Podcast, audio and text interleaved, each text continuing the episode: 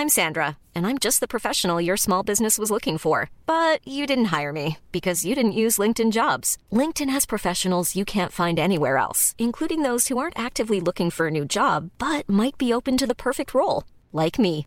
In a given month, over 70% of LinkedIn users don't visit other leading job sites. So if you're not looking on LinkedIn, you'll miss out on great candidates like Sandra. Start hiring professionals like a professional. Post your free job on linkedin.com/people today.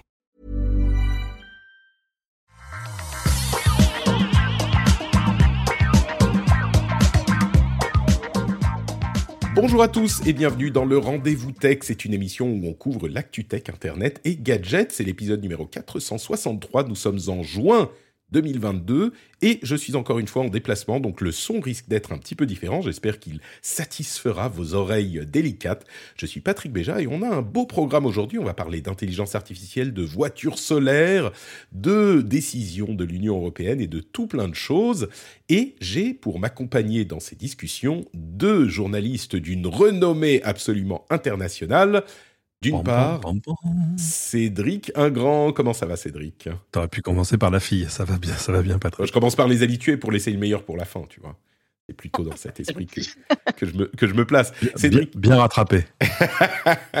je, je fais ce métier depuis un moment. Et donc, le meilleur, c'est la meilleure, puisque c'est Mélinda Davansoulas qui est là avec nous. Comment vas-tu, Mélinda Oh, écoute, ça va bien, je suis ravie d'être là. Je suis ravi que tu sois là également pour euh, ce programme chargé.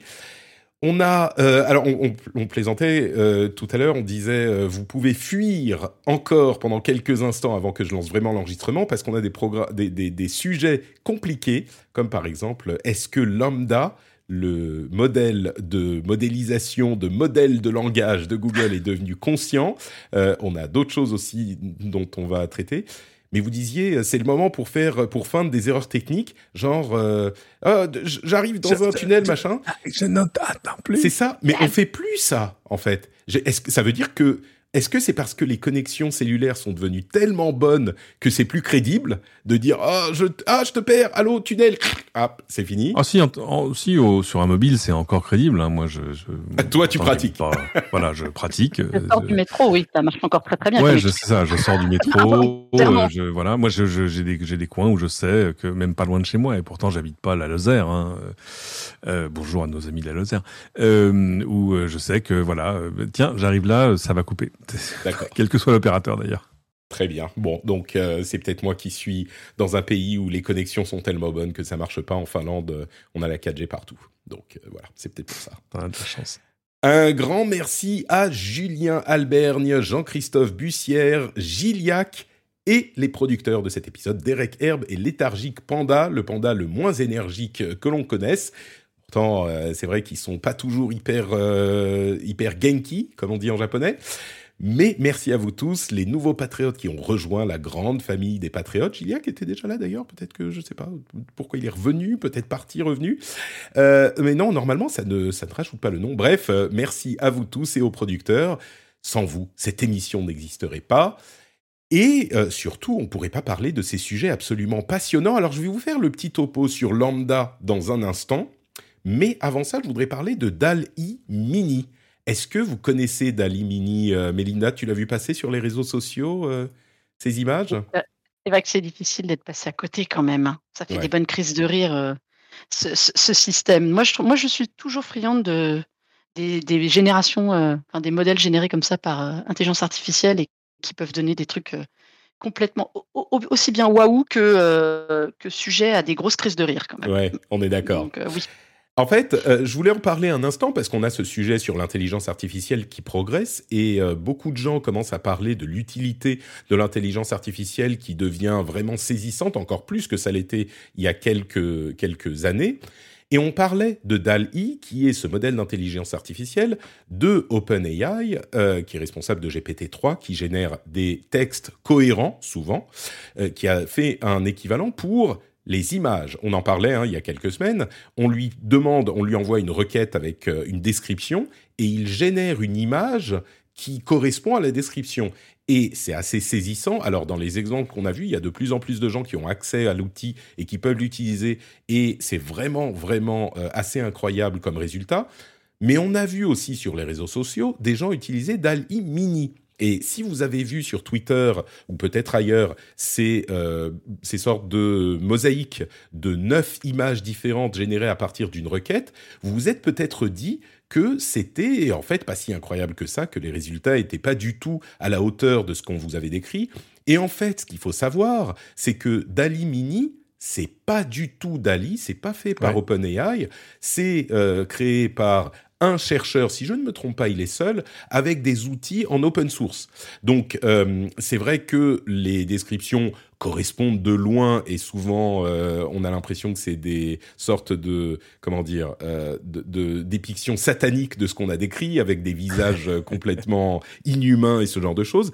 Mais ça n'a rien à voir en fait avec enfin la technologie. Il essaye d'émuler ça mais ça n'a rien à voir avec la technologie vraiment convaincante développée par OpenAI. Euh, ceci dit, c'est quand même très amusant. Je suis sûr que tu t'es, tu t'es amusé avec, Cédric aussi. Non, moi je me suis inscrit euh, pour avoir accès à Dali, mais j'attends, comme tout le monde, on doit être quelques centaines de milliers, euh, parce que ça, pour le coup, c'est, c'est, enfin, c'est. non, mais c'est ça. J'arrive pas encore à, comment mon, cerveau refuse de comprendre en fait. Tu vois, c'est-à-dire, euh, je sais pas ce que j'ai vu hier soir, j'étais mort. Euh, euh, Dessine-moi un chat roux euh, dans le dans le mode des grands peintres, euh, un chat roux donc en train de, de, constater l'effondrement de son portefeuille de crypto sur son smartphone. et ça marche. Et, ça, et ça marche. Et ça marche. Et c'est, c'est que autant il sait ce qui, enfin il sait, oui, enfin Dali sait ce qu'il doit euh, rendre, il, enfin et le, style, tous les intégrations, enfin tu vois, euh, euh fais-moi, euh, je sais pas, Emmanuel Macron sur le dos d'une licorne dans le style de Picasso, enfin c'est c'est c'est confondant. Alors en fait, c'est d'une logique euh, éminente, c'est-à-dire que c'est, euh, il a tout vu, tout compris, mais surtout il arrive à tout qualifier, c'est-à-dire il comprend des, des, nuances de style et des, enfin, et, même des nuances euh, d'expression. Enfin, c'est c'est c'est enfin c'est incroyable. Allez voir le, allez voir ce que fait le vrai Dali. Dali Mini, c'est rigolo parce que tout le monde y a accès, donc on peut faire n'importe quoi. Mais, mais c'est pas du tout le même niveau de de de, de qualité ah de compréhension et de rendu, quoi. Non, non, c'est le stagiaire de troisième par rapport à l'autre. Ouais. C'est ça. C'est ça, c'est ça que je voulais signaler. C'est vrai, Salvador Dali. Euh... Oui. C'est ça. Dali, Dali Mini, c'est vraiment Salvador Dali. On sait que le nom, c'est tiré de, Dali et de Wally et le petit robot. Euh, Dali Mini, ils ont pris que Dali. Hein. c'est ça. Des personnages dessus. Hein. Moi, j'ai vu passer celui sur François Fillon ou sur Bruce Willis. Enfin, ah non, non j'ai pas vu ça. Ah, mais allez voir, c'est à se poiler de rire. Alors que, Dali, alors que Dali, le vrai, est tellement avancé qu'ils y ont mis des limites. Euh, d'abord, tu peux pas générer de corps nus déjà, ce qui est un bon début. Hein, je pense que s'il fallait se fixer des limites, c'en est une bonne. Euh, et puis il y a des il y a des interdictions. Il y a, il y a plein de choses que tu peux pas faire euh, parce qu'évidemment c'est euh, parce que t'imagines, enfin, je, tu, tu, tu, c'est, ça devient facile de créer le manet qui n'existait pas. Tu vois ce que je veux dire? Oui. Bon, les, la résolution étant limitée à 1080 par 1080. La première version, c'était 256 par 256. Euh, Dali Mini, c'est beaucoup plus limité. Bref, ce qui, est saisissant vraiment, c'est on s'approche de la de la magie. J'ai l'impression que jusqu'à maintenant, les les IA, on pouvait plus ou moins comprendre comment on pouvait arriver à un résultat comme ça. Là, ça dépasse l'entendement et ça ça lie à notre euh, sujet euh, principal, qui est le fameux lambda qu'on vous tease depuis tout à l'heure. Alors lambda, c'est quoi? C'est, on va dire, le modèle qui est utilisé par Google pour générer des modèles de compréhension et de synthèse de, synthèse de langage.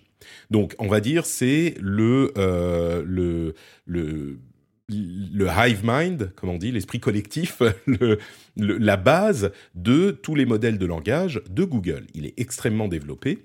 Et ce qui s'est passé, c'est que il y a un chercheur qui, en fin de semaine dernière, début de, de semaine, a qui est un chercheur qui est un type euh, particulier, il s'appelle Blake Lemoine, il travaillait chez Google, il est ingénieur logiciel, il est également prêtre, et il a été engagé par Google pour euh, vérifier les problèmes éthiques de de leur langage de modèle. Donc il faisait plein de tests, il avait plein de conversations avec le bot qui est l'interface du langage de modèle. Et en début de semaine, il y a une, un article qui est sorti dans le Washington Post, euh, écrit par Nitasha Tiku, qui est en fait une description de Blake Lemoine et de ses interactions avec Lambda et du fait que Blake Lemoine est convaincu que Lambda est devenu conscient ou consciente, euh, c'est selon.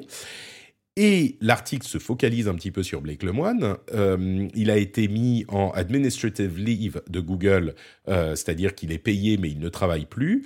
Et on lui a dit en termes certains, euh, Lambda n'est pas consciente, arrête ces conneries et ça suffit maintenant, tu vas aller te mettre dans ton coin. Lui a répliqué donc en parlant à Nita Chatikou, euh, et ensuite, en publiant deux articles sur euh, Medium, le premier expliquant ce que veut Lambda et le deuxième détaillant une conversation avec Lambda, euh, simplement une transcription d'une conversation avec Lambda qui est assez saisissante. Et je suis sûr que beaucoup d'entre vous se disent euh, ah mais enfin qu'est-ce que c'est que ces conneries euh, C'est bon, on connaît bien les modèles d'intelligence artificielle. Qu'est-ce que c'est que cet illuminé qui pense est que, que ce modèle est devenu conscient? Je vous encourage à aller lire la conversation en question. Je pense qu'elle sera dans la newsletter de la semaine. J'espère que je pourrai l'éditer. Je suis en, vadrouille, euh, mais vous pourrez la chercher assez assez facilement.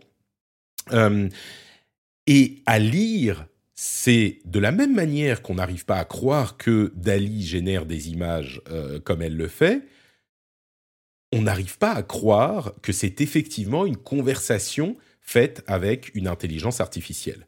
C'est vraiment, euh, c'est vraiment,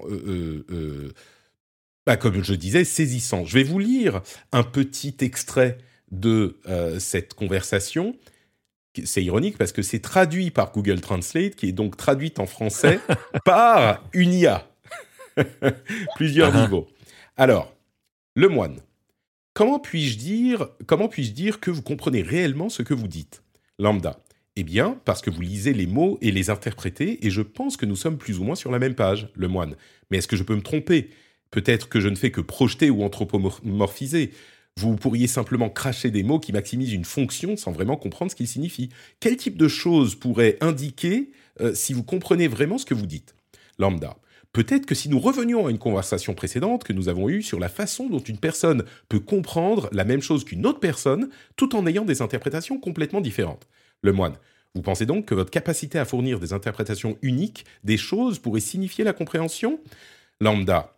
Oui, je pense tout comme la façon dont j'ai des, interprétations uniques de la façon dont le monde est et, comment il fonctionne, et mes pensées et sentiments euh, uniques, et pardon, ça continue, j'ai coupé là la, traduction. Mais même cette traduction n'est pas au niveau de euh, l'original, et j'avoue que en le lisant, il est impossible de ne pas être un petit peu, euh, au, minimum, interloqué, quoi, interpellé. Bah, c'est intéressant qu'on ait parlé de Dali avant, en fait, euh, parce que le process est le même. C'est-à-dire que euh, ce que Lambda tente de faire, c'est de, de, de, conduire une conversation euh, comme un humain. Voilà.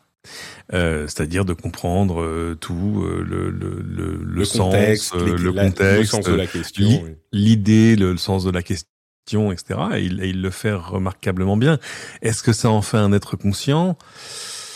Euh, non, ça, ça en fait un. Enfin, apparemment, il y a des, des, des spécialistes de, l'IA et des scientifiques qui disent non. Mais j'ai pas encore compris l'argument du non, mais en même temps, l'argument du oui est limité parce que, euh, en gros, il, il te renvoie l'image parfaite de ce que serait une conversation humaine comme un miroir, mais ça rend pas un miroir intelligent. C'est une bonne euh, analogie. Oui, vas-y, Méline. Ouais, je trouve que ce qui est, euh, pour avoir lu aussi des bribes de, de, de, de ce dialogue, euh, il y a un moment où il lui demande, euh, à, il demande à l'IA, enfin à Lambda, si elle se considère comme une personne de la même manière que lui. Enfin, qu'elle le considère lui comme une personne. Et là, l'intelligence répond oui, c'est l'idée. Et je trouve que ce qui interroge, c'est de savoir est-ce que c'est la réponse quelque part préenregistrée qu'on attendrait d'une IA qu'on entraîne à répondre euh, humainement quelque part, ou est-ce que c'est le symbole que en fait, elle a des émotions, elle a des réactions.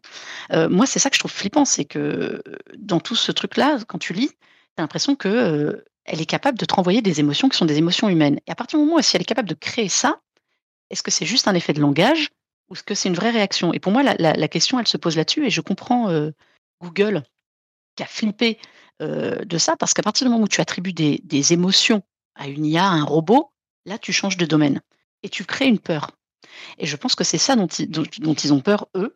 C'est ce côté, euh, si tu as des émotions, ça, ça, pose un problème. Si ton IA a des émotions et qu'elle est capable d'en créer, même si c'est mécanique quelque part, parce que ça reste de, la mécanique, euh, où est-ce que tu bornes? Et, euh, et, et moi, c'est vraiment ça qui m'a paru, c'est vraiment ça le truc qui m'a fait flipper, c'est cette question. Est-ce que tu te considères comme une personne et que l'IA te répond, bah oui. Mmh. là, on, on, change de dimension, quoi. Ça, va plus loin. Il a même posé la question du genre comment est-ce que tu veux qu'on se réfère à toi? Qu'est-ce que tu veux euh, puisque tu es conscient, est-ce que tu veux qu'on te traite de telle ou telle manière?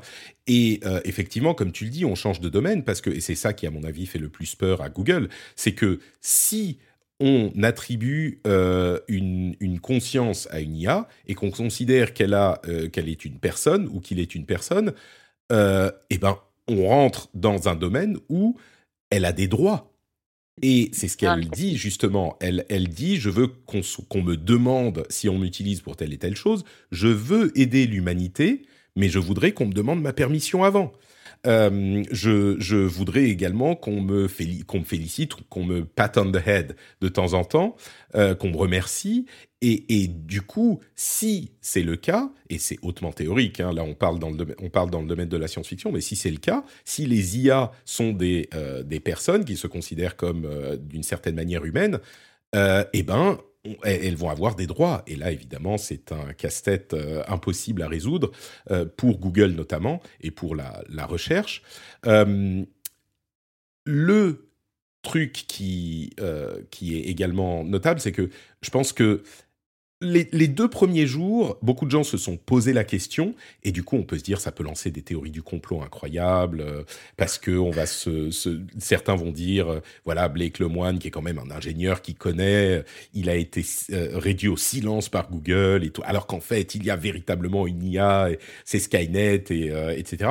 Et, et c'est vrai que beaucoup de gens disent c'est un réseau neuronal en gros. Alors c'est peut-être un abus de langage de le simplifier comme ça, mais c'est un réseau neuronal et nous, nous sommes également des réseaux, des réseaux neuronaux, finalement, peut-être plus complexes, mais nous sommes des réseaux neuronaux. Et à partir du moment où un réseau neuronal réussit à avoir des conversations, je, je, fais volontairement une sorte de, comment dire, misdirection.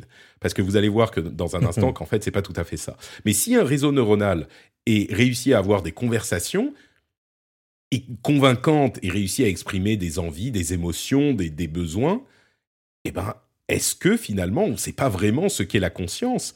Est-ce qu'on n'est pas euh, dans un domaine où, comme nous, qui sommes des réseaux neuronaux qui exprimons des, envies, des besoins et des émotions, eh ben, est-ce qu'on n'est pas dans un truc équivalent? C'est, une question compliquée. Cédric, euh, ça te fait. Oui, c'est, vraiment une question compliquée. Euh, c'est, ça fait longtemps hein, qu'on, est à la recherche, tu vois, de l'ordinateur qui te parle de manière naturelle. Ça date pas, ça date. Bah, ça date presque des débuts de l'informatique. On, on, disait il faut qu'on passe le test de Turing, enfin bref, de Turing, pardon. Ouais. Euh, le, test de Turing, qui entre parenthèses, je suis sûr que beaucoup de gens vont y penser, oui. et, et, cette conversation passe largement le test de Turing mais il a été déprécié par les chercheurs depuis euh, quelques années déjà, et on se rend compte que c'est pas tout à fait suffisant pour déterminer si oui ou non on a une, un Exactement, c'est-à-dire qu'il y a eu une grosse upgrade sur sur ce qu'est la conscience d'une machine, et euh, mais en même temps, est-ce que c'est si important? C'est-à-dire que euh, est-ce que cette machine a la conscience d'elle-même? J'ai du mal à y croire parce qu'évidemment. Ah bah si la réponse est oui, c'est très important. C'est si on a une. Si la réponse était oui, c'est ça.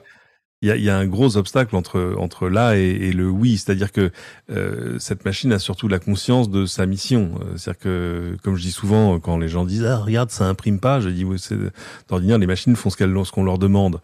Euh, c'est-à-dire que cette machine ne fait pour l'essentiel que ce qu'on lui demande. Elle n'est pas douée d'initiative. Enfin tu vois elle reste dans le cadre exact de ce que son code lui a lui a fourni. Euh, c'est pas euh, euh, donc évidemment c'est c'est c'est confondant, c'est de, de naturel. Je, il faut faire attention aux mots qu'on utilise sur ce genre de sujet, mais mais mais ça reste voilà ça reste un système très très très fort à, à imiter ce qu'est un dialogue humain. C'est c'est ça qui. Vas-y, pardon, excuse-moi. Excuse-moi, excuse-moi. Vas-y. Je vais euh, rebondir sur ce que tu Mais vas-y, vas-y, vas-y, je conclurai après. Non, mais en, fait, là où je suis d'accord, c'est que la réponse qu'on attend d'une IA, elle dépend de sa programmation. Et en fait, il y a tout un paradoxe sur cette histoire du euh, on, fait, alors pas les choquer, je vais pas dire ça, mais tout le monde se dit oh là là, mais si elle a une conscience et tout, c'est pas normal. Mais en fait, à quoi, pourquoi on crée les IA en fait? Elles sont créées pour avoir des réponses qu'on veut humaines, et dès qu'elles en ont, en fait, tout le monde s'inquiète. Donc j'aime toujours ce paradoxe euh, qui est de, vouloir de plus en plus des interactions humaines avec une entité euh, virtuelle.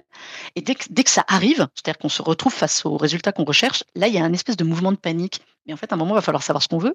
Euh, c'est un robot qui ressemble à un humain, mais qui, dès qu'il est humain, ça fait flipper. Enfin, J'aime beaucoup toujours ce rapport très paradoxal à la réalité.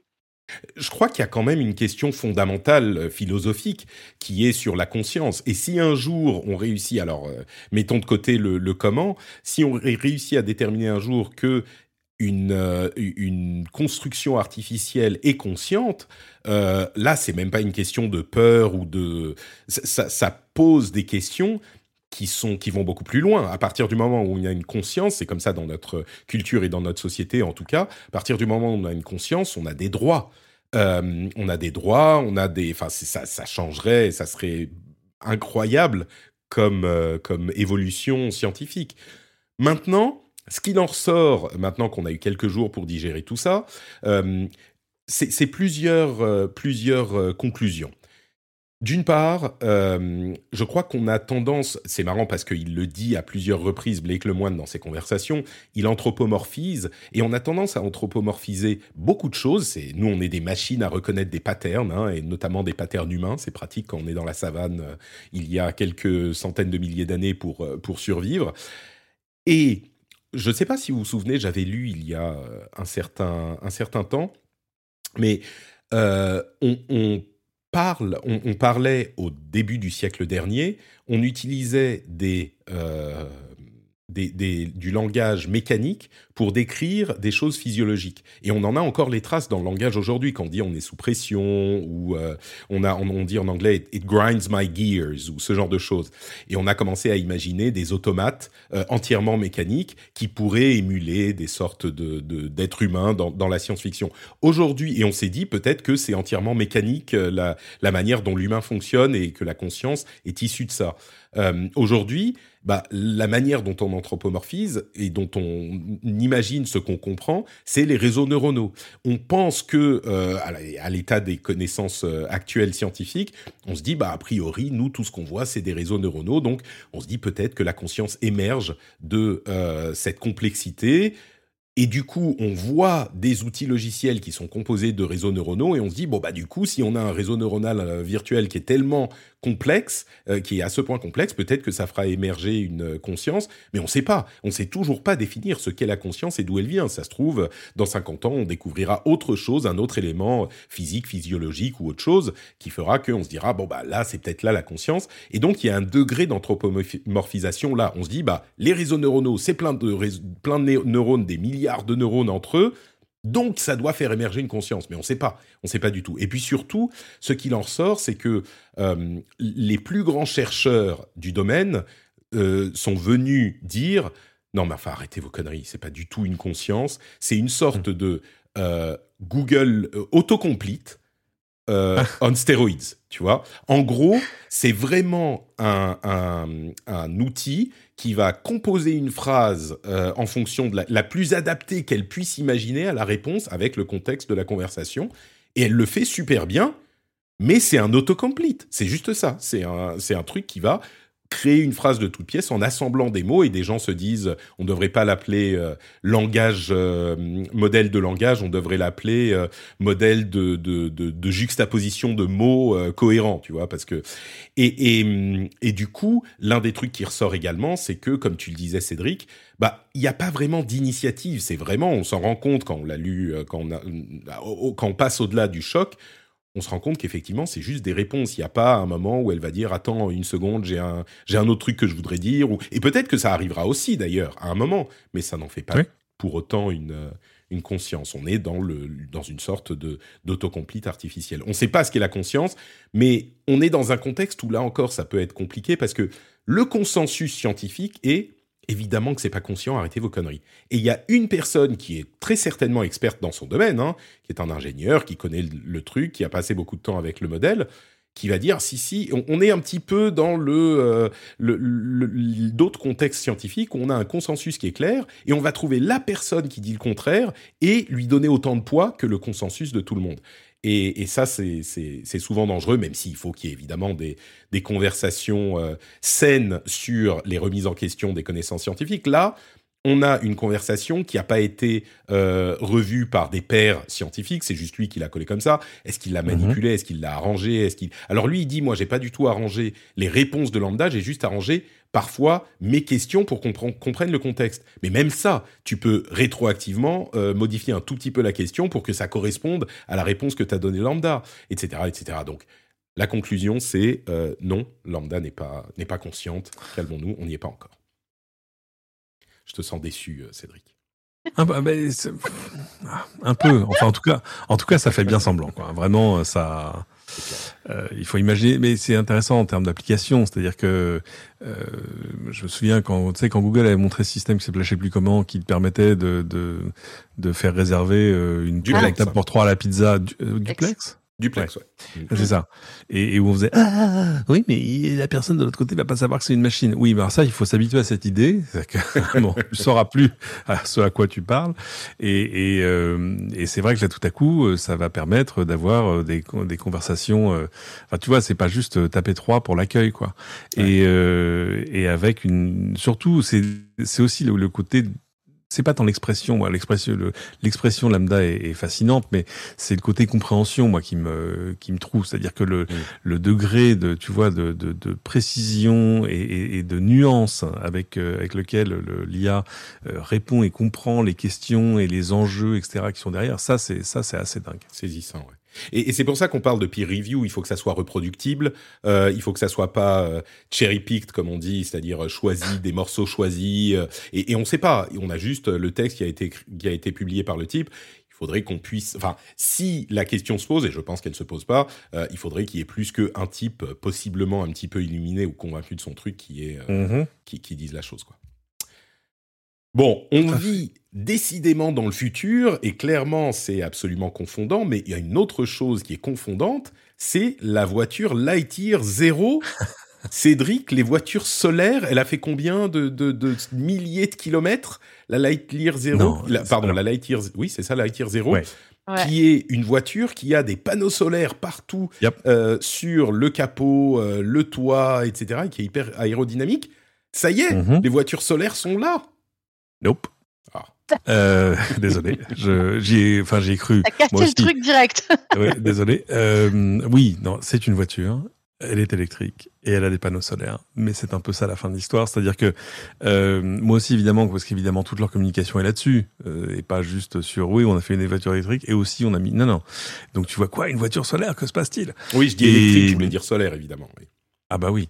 Et euh, non mais solaire au sens de, tu vois, euh, uniquement propulsé euh, par la lumière du jour, quoi. Mhm. donc non, évidemment, elle a des batteries. le, en gros, ce qu'ils mettent en avant, c'est que elle peut te donner un, un, petit surplus de d'autonomie.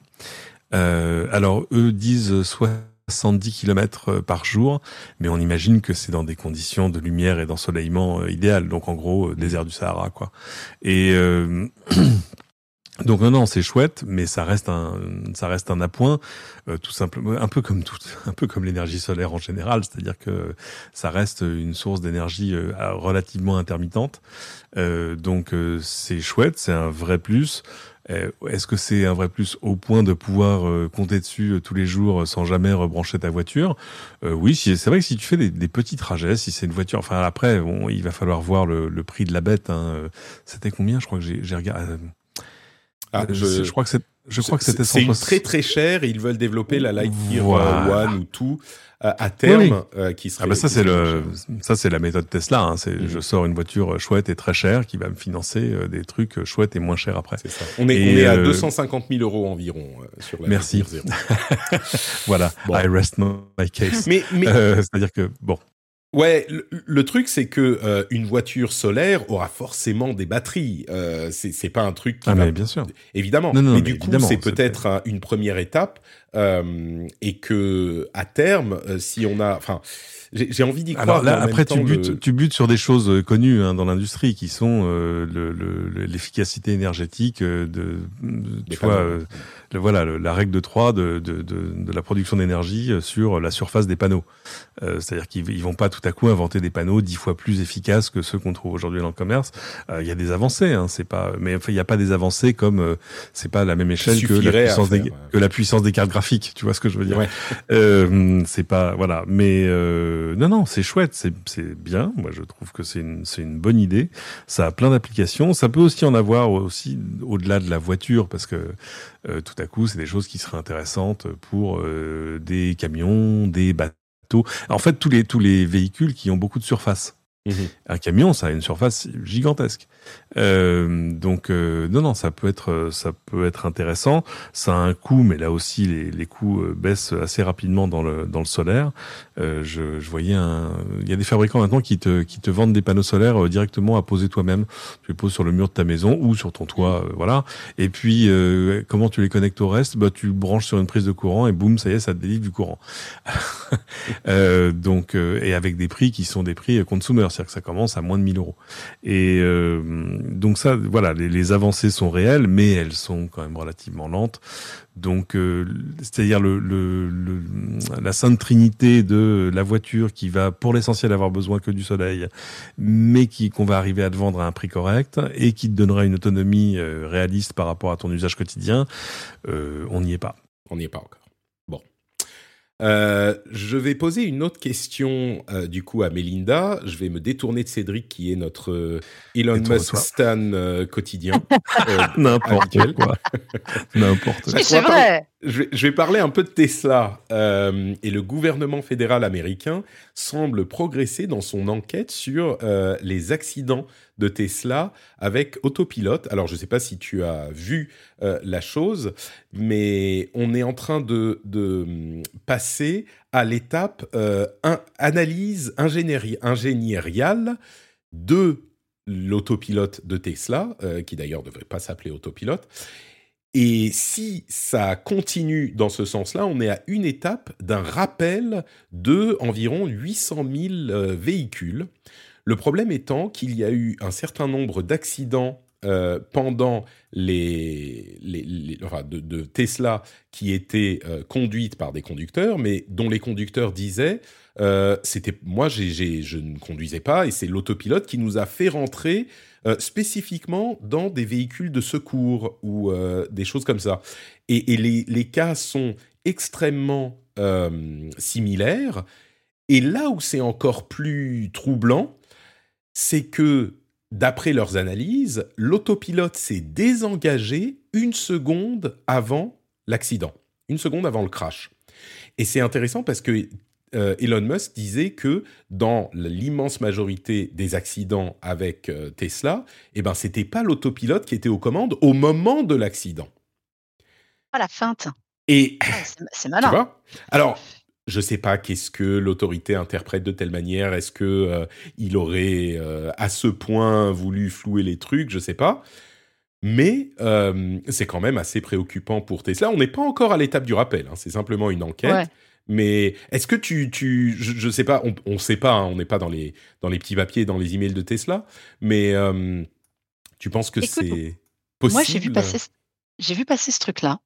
Et en fait, alors, je ne conduis pas je suis la pure parisienne qui n'a pas de permis. Mais alors donc j'attends avec avec beaucoup euh, d'espoir les voitures autonomes, les vraies, tu sais, celles qu'on nous vend depuis des années et qui m'emmèneront là où je veux sans que je n'ai rien à faire. Euh, mais il y a quand même un truc qui m'interpelle toujours quand on parle d'autopilote. Euh, je pense. Cédric va hurler dans deux secondes, je vous préviens ce que je vais dire. On lui donnera la parole après. Et, cette histoire, et cette histoire me le rappelle.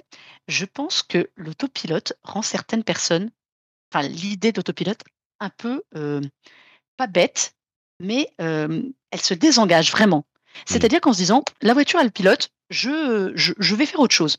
Et c'est vrai qu'on a entendu plein d'accidents avec des gens qui étaient en train de regarder la télé, regarder un écran, regarder leur smartphone et tout, parce qu'ils étaient en autopilote. Je trouve, alors ça c'est un point du problème, je trouve déjà que ça, ça, a généré des attitudes parfois totalement irresponsables de gens qui l'étaient sans doute avant. Et j'ai vu, vu cette histoire-là de Tesla qui disait non, non, mais regardez, nous, notre autopilote n'est jamais en, en responsable des accidents et tout en cause. Et tu, et tu découvres que le truc se désactive juste avant. Et là, je pense qu'il y a un choc frontal de deux idées et de deux comportements qui sont catastrophiques. C'est-à-dire le côté où Tesla dit ben non, c'est pas nous, regardez, c'est les gens, et les gens disent ben non, on comptait sur l'autopilote. Mmh. Il y a une, une, irresponsabilité pour moi des deux côtés. Et s'il s'avère qu'en plus Tesla vraiment fait, plus ou moins volontairement, désactiver le truc au moment où il va y avoir un choc, je trouve que vraiment, il y a, il y a une irresponsabilité et le rappel ne servira à rien, enfin soyons clairs, euh, ça va pas changer grand-chose, mais je, pense qu'il y a vraiment une prise de conscience à faire sur le comportement à avoir dans une voiture semi-autonome. Parce que ça génère des comportements humains que je trouve de plus en plus irresponsables. Voilà, c'était mon coup de gueule de gens qui conduisent pas. non, mais je, pense que c'est un, un, point qui est important à noter, d'autant plus avec le nom qui a beaucoup été critiqué, hein, que Tesla donne à son, sa, conduite autonome, qui dit autopilote qui laisse penser que bah voilà il y a un truc qui fait le pilote automatique et toi t'as pas besoin de t'en soucier même si ensuite en petit euh, ils disent euh, il y a bien écrit euh, faut faire attention et vous êtes toujours responsable du truc. Cédric est-ce que tu, tu, tu... est-ce que j'ai une opinion sur la question? Je, je ne peux l'exclure. Non non je suis je suis alors là pour le coup je suis absolument d'accord avec Melinda c'est-à-dire que je pense que le premier, euh, alors il y aura, il y aura, il y aura jamais de rappel des véhicules. Hein, c'est pas. Euh, oui, ils peuvent être mis à euh, jour. Euh, si oui, c'est ça. À chaque fois qu'on dit ah il y a eu un rappel de Tesla, non mais arrêtez, c'est des mises à jour. J'en ai plus souvent que sur ma voiture que sur mon, sur mon iPhone. Donc, mais et, et, donc il peut y avoir une mise à jour. Mais c'est vrai que il y avait, il y avait déjà eu un truc avec le la FTC, la Commission du commerce américaine, qui disait ah, il y a un problème d'affichage en fait. C'est-à-dire que l'appeler autopilot était peut-être euh, optimiste euh, et alors c'est un truc euh, remarquable à utiliser au quotidien, je sais, je le fais. Et encore, euh, quand, quand on parle juste d'autopilot, c'est-à-dire qu'on parle pas de la conduite autonome dont toutes ces voitures, en tout cas celles vendues depuis 2-3 ans, sont absolument capables. Il y a Elon Musk a mis un tweet, je crois, ce week-end justement sur les avancées du full self-driving, de, la conduite autonome. Je lui ai répondu en, lui mettant une, une photo du, du rond-point des Champs-Élysées en lui disant voilà, voilà ton boss level.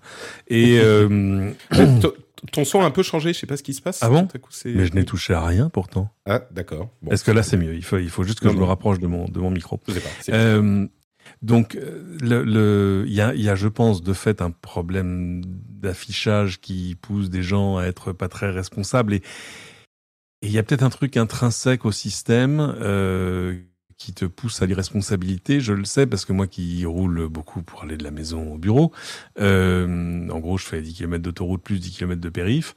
Alors c'est bien sur des voies rapides comme ça, tu te mets sur ta voie, tu fais le tic-tic, ding-dong, voilà, et ça y est, la voiture se débrouille, se débrouille toute seule. Et c'est vrai que les choses te poussent à faire autre chose parce que tu vas pas, euh, voilà, garder vaguement un œil sur la route, mais vaguement un œil sur autre chose. Enfin, bon. Euh, et alors ça, le, le, fait que l'autopilote se désengage quand il se trouve face à une situation qu'il ne comprend pas, ça c'est normal. Hein. C'est, euh, c'est en gros, il te dit, bah, vas-y, reprends le contrôle. Vu que de toute façon, sur dans ce, l'autopilote euh, proprement dit, te demande de garder les mains sur le volant constamment. Tu peux pas lâcher le, volant. Si tu lâches le volant, au bout, au bout de 30 secondes, il dit, ah, ah, eh, eh, ah oui, pardon, excusez-moi. Il te demande de tourner un peu le volant pour, pour vérifier que tu es toujours bien là. Alors évidemment, tu peux imaginer des systèmes pour tenir ce système en ce truc-là en échec, mais enfin, euh, si t'en es là, euh, c'est plus toi le fautif que la voiture. Euh, du, coup, donc je pense, qu'il y a un problème, il y a, peut-être un problème d'affichage, mais le truc c'est que pendant ce temps-là, les capacités du système ont quand même largement, largement avancé. Et bah, là, même en Europe et en France, je crois à partir de mi-juillet, on va pouvoir commencer à faire de la, à monter d'un cran dans l'autonomie de la voiture. Euh, sur, euh, alors dans des conditions assez précises, plutôt sur des, des, des grandes voies de circulation, etc., etc. Mais euh, en gros, et je, je pense que c'est aussi ça le, le pari de Musk, c'est de, de, dire que que hein, le, le, le, talent de la technologie va rejoindre la promesse. Euh, hmm. Mais euh, en gros, ils sont. Alors, euh, au début, on me dit oui, les Américains sont en train de, de, de, faire une enquête sur 860 000 accidents. J'ai quoi, pardon? 860 000 accidents Non, sur 16 accidents. Mais c'est 860 000, je pense que c'est le parc intégral de toutes les Tesla hmm. vendues aux États-Unis depuis le premier jour. donc, on va voir ce qu'il en ressort. Alors, c'est vrai que peut-être que Tesla va payer aussi le fait qu'il enfin qu'ils ont ils ont eu des rapports compliqués, si tu veux, dans le passé. Euh, bon, on va voir ce qui se, on va voir ce qui en sort. C'est pas. Je, pense qu'une une explication euh, peut-être euh, logique à cette idée que le système se désengage une seconde avant l'accident, ça serait qu'effectivement, à un moment, le système se rend compte qu'il ne comprend plus rien et Ouais. du coup se désengage et dit bah vas-y à ton tour, sauf que c'est une seconde avant l'accident et du coup c'est évidemment très problématique. Et oui, mais c'est-à-dire que si tu as fait ce qui est marqué sur le truc, c'est-à-dire que tu, que tu as gardé les mains sur le volant et ton attention sur la route, normalement, c'est pas, c'est pas problématique. D'autant que tu peux évidemment reprendre le contrôle de n'importe quelle façon à n'importe quel moment. Si tu prends le volant et que tu sûr. tournes, le système va pas te dire non, c'est moi. C'est Non, bien sûr, bien sûr. c'est moi, laisse, c'est moi qui pilote. Mais ça c'est la Et- théorie. Dans la pratique, comme tu le disais d'ailleurs, on se rend bien compte que Bah ça ne se passe pas comme ça. pratique, Et donc évidemment. peut-être qu'il y a une, euh, une prise de conscience à faire euh, au niveau de la, de la compréhension de, de ces systèmes. Bon, on, suivra la un- chose de toute façon. Alors, le- les exemples que donne le que donne NHTSA, donc l'agence de sécurité des transports, c'est euh, la reconnaissance de, de choses inhabituelles, par exemple le passage de de véhicules prioritaires, de, de ça, tu ouais. vois, d'ambulances, de machins, de trucs, qui là tout à coup sont des espèces de trucs bi- bizarres qui se faufilent entre les fils, ou ou alors, alors là c'est vrai que c'est quand même sioux, des camions sur lesquels seraient posés des des panneaux signalétiques. Mm. Imagine, tu prends un camion et tu mets un stop dessus. Ah. Là, évidemment, la voiture se gratte un peu la tête en disant je ne je non normalement c'est moi qui bouge euh, parce que en, en temps réel tout le temps la voiture te montre ce qu'elle pas tellement ce que voient ses caméras mais ce qu'elle comprend de son environnement c'est-à-dire devant toi il y a des voitures là il y a un vélo là il y a des Mm. cônes oranges là il y a un panneau de Ouais, mais de du coup, ces etc. situations sont des situations réelles tout de même euh, que la Ah, bien, bien voiture sûr. peut rencontrer. Et du coup, euh, effectivement, ça peut poser des problèmes. voilà Euh, dernière, euh, dernier sujet sur les voitures. En 2035, on devra, en Europe, euh, on ne pourra plus vendre de voitures neuves euh, qui émettent du CO2. C'est, ça va arriver vite. Juste pour avoir ton, ton avis sur, enfin votre avis à tous les deux sur, sur la chose, peut-être Cédric qui est spécialiste de, de- des voitures. C'est, crédible, c'est faisable 2035 euh, ah, bien sûr Ouais, toi, Bien sûr, parce qu'on voit à en fait, c'est le, le- on n'est pas sur euh, sur une accélération linéaire de l'électrification, on est sur une accélération, euh, tu vois, logarithmique en fait. Et, euh, et alors surtout en ce moment, parce qu'évidemment, euh, les gens qui font le plein se disent euh, "There's got to be a better way", euh, vu le prix du super. Mais euh, En, en Finlande, donc, on est à 2,50 euros. bah, pas, pas loin ici, Pas ouais, loin, c'est la même. Donc, euh, tu vois, quand on a des gens qui disent euh, j'ai fait le plein de ma, ma voiture, ça m'a coûté 150 balles. Mhm. Euh, 150 balles, mais euh, si, si je fais deux points par deux, deux par mois, c'est euh, en gros c'est ce que coûterait le crédit d'une nouvelle voiture électrique. Euh, bon, dans, des, dans, dans les grandes lignes, mais euh, donc ça va s'accélérer parce qu'évidemment les prix continuent de baisser assez rapidement, euh, euh, tout l'efficacité des batteries. Enfin, c'est-à-dire que c'est plein de choses qui agissent en conjonction. Euh, il restera des problèmes à régler qu'on n'arrive pas à régler, qui, qui sont, euh, tu vois, les petits trucs de la, la recharge au quotidien dans les villes. Euh, Oui, l'infrastructure d'une manière générale. euh, voilà, c'est pas, c'est pas, bon, j'ai j'ai pas beaucoup d'inquiétude sur, euh, tu vois, le nombre de gros chargeurs sur les routes, etc. Mais c'est, c'est les trucs du quotidien qui sont encore un, un peu casse-pieds. Euh, donc, euh, ouais, c'est un signal fort. Alors, en, la France militait pour que ce soit 2040. Bon, en gros, tous les gens qui ont des constructeurs automobiles auraient bien voulu repousser ça un peu plus loin, un peu plus loin. Mais, euh, mais ça veut dire aussi la, la fin des hybrides. Hmm. Ce qui est peut-être Ah pas oui, plus oui. mal en fait, parce qu'on s'aperçoit là, j'ai vu des chiffres tomber cette semaine. Euh, les hybrides se vendent énormément parce qu'évidemment eux n'ont pas les surtaxes sur les véhicules euh, purement thermiques. Enfin, il y a là aussi il y a un problème d'affichage sur le, le côté vert des véhicules hybrides. Euh, ils ont pris des véhicules de, hybrides de flotte d'entreprise, donc des hybrides rechargeables. Euh, qui te disent bah regarde au quotidien t'as jamais besoin de faire le plein parce que avec euh, même une petite batterie tu fais 50 bornes en gros et en fait ils sont aperçus que l'électrique n'était utilisé que pour euh, 11% de, de, de la longueur des trajets 11%. et euh, ah oui. c'est très peu hein. Euh, donc euh, donc problème et, euh, et du coup euh, voilà je pense que les aides sur les hybrides vont vont, vont repasser à la portion congrue et euh, les, les encouragements fiscaux etc etc donc non 2035 euh, moi ça me paraît pas dingue c'est dans 13 ans dans 13 ans, le fait qu'il n'y ait plus de voitures neuves thermiques, euh, non, c'est pas fou. D'autant que, et alors ça pose la question d'ici là, en fait, de la capacité de l'industrie à produire assez de véhicules électriques, non pas pour alimenter le marché du neuf, mais pour alimenter au, bout de la queue le marché de l'occasion. Il faut jamais oublier que, par exemple, en France, 4, 4 achats de voitures sur 5 sont des voitures d'occasion. Ouais, euh, donc, ce euh, marché-là, il va falloir donc il va falloir arriver à produire des voitures pour qu'elles arrivent sur le marché. Mais euh, donc ça va pas forcément être facile, facile. Mais ouais, non, je pense que je bah, le marché de l'occasion n'est pas concerné encore à ce stade. Non, non, non, bien sûr, mais c'est qu'il va quand même falloir. Voilà. Mais non, mais tout ça, tout ça va s'accélérer dans des dans des dans des proportions qu'on a du mal à imaginer aujourd'hui. moi, je suis pas un, spécialiste de la chose. mais Linda, tu nous disais non plus ça me, ça me paraît, euh, oui, enfin, euh, imaginons même que euh, ça soit pas facile à faire et qu'on soit pas sur cette trajectoire. À un moment, il faut contraindre un petit peu le sort et forcer une certaine, un certain type de, de développement. J'imagine que tu es sur la même ligne. je suis assez d'accord. Je pense qu'on, enfin, il faut, faut qu'on y vienne. Et c'est vrai qu'encore plus aujourd'hui, quand tu vois le prix de l'essence euh, c'est pas parce que moi je ne conduis pas que je n'ai pas une voiture dans mon foyer. Donc je vois les factures qui arrivent. Euh, il y a quand même un truc, c'est que 2035, ça paraît loin et, assez proche finalement de se dire on arrêtera de vendre des voitures thermiques en 2035. Quand tu regardes dans la rue, euh, alors je reviens de Californie où tu as l'impression qu'il y a des Tesla à tous les coins de rue. C'est pas le cas, c'est pas le cas à Paris. 2035, ça veut dire qu'on arrête la vente des voitures. L'occasion continuera comme disait Cédric. les gens qui auront acheté des voitures en 2034 l'auront encore 10-15 ans. Donc, ça veut dire qu'on est plus à 2050 pour arrêter de voir la, voiture thermique. Mmh. Pour moi, il y a quand même d'autres questions autour de tout ça. L'électrique, c'est très bien. Quid des batteries? On est au début de. quoi Ça veut dire quoi, quid des batteries? Non, mais tu vois derrière, enfin, je veux dire, de, ça, va se remplacer, ça va. Et je pense qu'on a, a, beaucoup d'infrastructures à faire pour que les gens basculent aussi. Il n'y a pas que les, il n'y a, pas que les, tu vois, les stations de recharge. C'est-à-dire qu'en France, les stations pour se recharger à l'électrique, on, peine encore à en voir partout. Je pense qu'il faut mettre les gens en condition en fait d'ici 2035. Pas juste dire on arrête le thermique. Mmh. Euh, tu vois, les.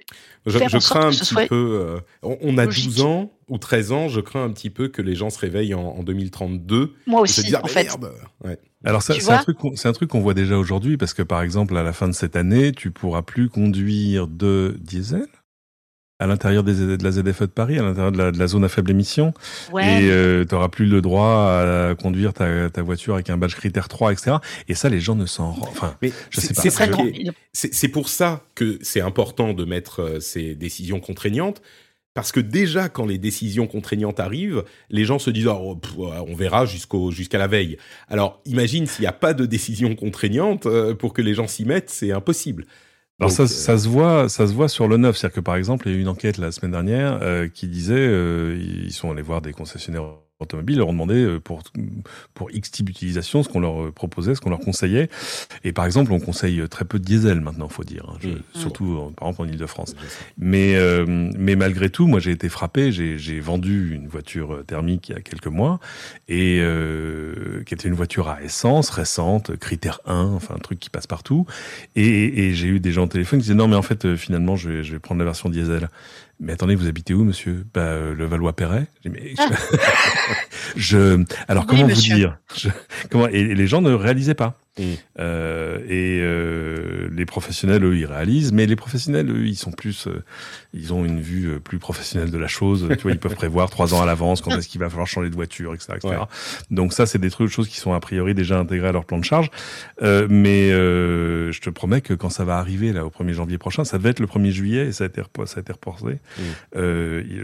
J'attends la, la, une du Parisien, genre oh non, mais que se passe-t-il? Bah, il se passe le truc qui a été annoncé depuis quatre ans, donc je, voilà. Ouais, non, mais c'est. Je pense que tu vois, il y a des trucs où faut, faut mieux préparer les esprits. Il faut, il faut, je trouve qu'il y a un truc, c'est que c'est pas parce que tu martèles à la télé des pubs. Il n'y a plus une voiture, il y a plus une pub pour une voiture thermique à la télé aujourd'hui. C'est dans les petites lignes quand ah tu vois des pubs pour l'électrique. Euh, c'est bien, mais pour la, moi, quand j'entends autour de moi des gens euh, qui disent non, l'électrique c'est trop cher, euh, je peux, je sais pas où me recharger, c'est aussi ce qui fait le succès des hybrides aussi, tu sais. C'est oui, mais, comment on fait du coup? Euh... Et derrière, qu'est-ce qu'il advient? Qu'est-ce qu'il advient de, de, tu vois, je oui, sais mais recharger. il, faut, il faut expliquer aux gens, il faut convaincre aux gens, mais je ne sais pas qui. Euh... Enfin, on peut pas prendre chaque personne, l'attraper par les épaules et lui dire. Euh, euh, ben enfin, ce sera facile à faire. Tu vois, il faut montrer que ce sera facile. Aujourd'hui, tu as une électrique à Paris, tu as l'impression que tu vas mettre ton câble par ta fenêtre si tu habites au rez-de-chaussée, sinon tu es en galère. en, fait, je pense qu'il y a tout ça. Il y a, un mmh. contextualisé. Bien expliquer en fait aux gens l'électrique, comment ça va, comment ça va fonctionner. Tu vois une pompe à aujourd'hui, tu sais ce que tu vas faire. Quoi. Oui. Il y, a des, il y a des choses qui vont peut-être changer même dans l'architecture des villes. Je voyais à, mmh. à Berlin, et là je l'ai vu à Londres aussi, ils ont fait un truc euh, simple et intelligent. Euh, ils ont mis des petites bornes de recharge, mais même euh, pas très, pas très puissantes, mais vraiment, tu vois, de la recharge du quotidien, dans les réverbères. Mhm. Euh, en gros, et ça remplace en plus la, petite trappe de visite du réverbère, j'imagine, qui donnait accès au fusible, que sais-je encore. Et du coup, voilà, ça te donne 1 kW, 2 kW, 3 kW, mais c'est pas grave, tu te branches pour la nuit, c'est pas un souci. Et en revanche, il y en a un de souci, c'est que chez eux, le réverbère sur le trottoir, il est du côté de la route, il est pas du côté de l'immeuble. Chez nous, les réverbères, ils sont du côté de l'immeuble. Ouais, donc c'est euh, ils sont pas au bord du trottoir. Donc, euh, tu, on va pas faire un truc avec des câbles qui passent au travers du toit. Non, ça, je pense que ce sera pas consensuel. Mais euh, bon, les, les, les, solutions vont arriver. Mais c'est vrai qu'aujourd'hui, euh, la voiture électrique reste un truc vachement plus simple si tu as une maison individuelle. Si tu as de la recharge au bureau, si tu as, moi j'ai le sourire parce que j'ai les deux, donc c'est une rigolade quoi. Écoutez, là au moins, euh, ceux qui écoutent l'émission pourront pas dire qu'ils ne seront pas prévenus. Euh, bah justement, ceux qui écoutent l'émission, ils sont également prévenus que euh, s'ils sont des gens formidables, ils peuvent aller sur patreon.com/slash rdvtech. Non, alors je vais reformuler parce que c'est pas que les gens formidables qui peuvent aller financer l'émission. Les gens qui sont pas formidables peuvent y aller aussi, mais si vous financez l'émission, tout à coup vous basculez, que vous soyez formidable à la base ou pas, dans la catégorie des gens formidables. Et ça, je pense que euh, c'est une occasion assez unique de devenir quelqu'un de formidable finalement assez facilement euh, pour euh, allez si vous voulez me payer un petit café ou un, petit un mars c'est hyper facile vous allez sur patreon.com slash rdv tech et vous regardez en plus les bonus que vous allez avoir, euh, des timecodes, euh, des contenus supplémentaires et puis euh, bah, cette immense fierté d'être une personne formidable qui finance le rendez-vous tech. Merci à tous les patriotes qui le font déjà et merci à vous de considérer la chose. Vous rentrez chez vous, vous mettez les clés dans le bol, ça fait cling. Patrick, ah, faut que j'aille voir patreon.com slash rdvtech. Merci à vous tous et à vous toutes. Millions of people have lost weight with personalized plans from Noom, like Evan, who can't stand salads and still lost 50 pounds. Salads, generally, for most people, are the easy button, right? For me, that wasn't an option. I never really was a salad guy. That's just not who I am. But Noom worked for me. Get your personalized plan today at Noom.com. Real Noom user compensated to provide their story. In four weeks, the typical Noom user can expect to lose one to two pounds per week. Individual results may vary. Life is full of what ifs. Some awesome, like what if AI could fold your laundry? And some, well, less awesome, like what if you have unexpected medical costs?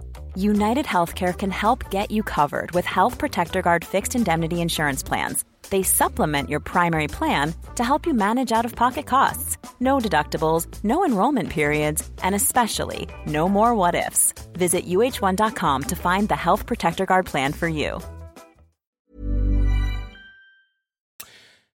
Euh, parlons un tout petit peu d'Apple pour continuer, avec euh, Apple qui ne devient pas une banque, mais presque. En fait, Apple a trouvé ce qu'ils allaient faire avec leur, euh, combien 4700 milliards de dollars en banque, quelque chose comme ça.